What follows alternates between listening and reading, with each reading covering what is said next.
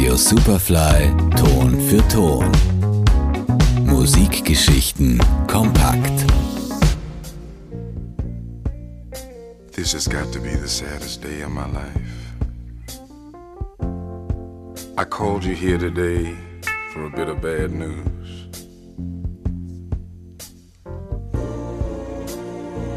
I won't be able to see you anymore. Viele Menschen lieben es, ab und zu traurige Musik zu hören. Am höchstmöglichen Pegel geben wir uns die volle Dröhnung Traurigkeit, singen laut die herzzerreißenden Lyrics mit. Oder wir hören sie in stillen Momenten, wenn es uns selbst gerade nicht so gut geht. Oft müssen wir gar nicht den Songtext eines Liedes abwarten, um die melancholische Stimmung aufzufassen. Die ersten Akkorde werden gespielt und wir spüren die Gänsehaut unseren ganzen Körper durchlaufen. Was macht also einen traurigen Song aus?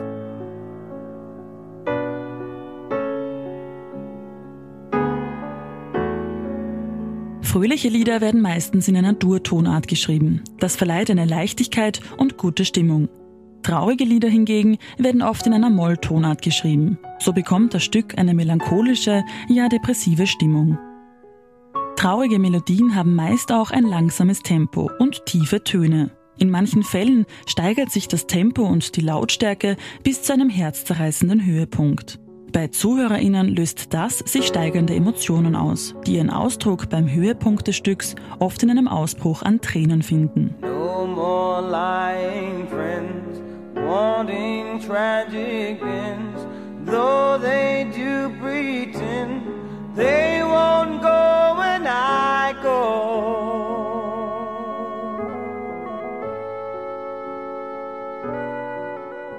Aber warum lassen wir uns an schlechten Tagen nicht lieber von gute Laune Musik ablenken? Warum macht uns traurige Musik glücklich? Tatsächlich gibt es dafür mehrere Gründe. Wir Menschen sind emotionale Wesen, brauchen aber manchmal Hilfe, um diese Emotionen zulassen und fühlen zu können. Durch das Hören von trauriger Musik fühlen wir uns lebendig, fühlen starke Emotionen. Das hat auf uns einen kathartischen Effekt. Die sogenannte Katharsis wurde 300 v. Chr. von Aristoteles entwickelt und von Freud aufgegriffen. Es beschreibt eine Strategie, die es uns ermöglicht, negative Emotionen in positive umzuwandeln. Wenn wir traurige Musik hören, befreit uns das also von unseren eigenen belastenden Gefühlen. Oh, it hurts the most cause I don't know the cause.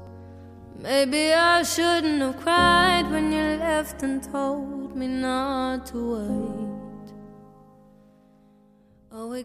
Auch die Auswirkung von trauriger Musik auf unser Gehirn ist gut erforscht.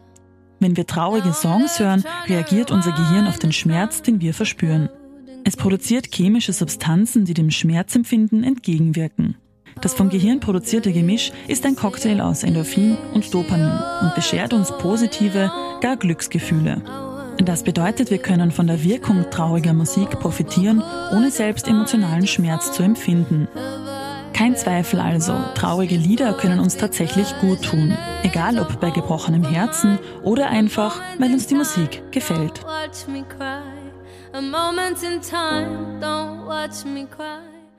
Lucia Scapacetti für Radio Superfly.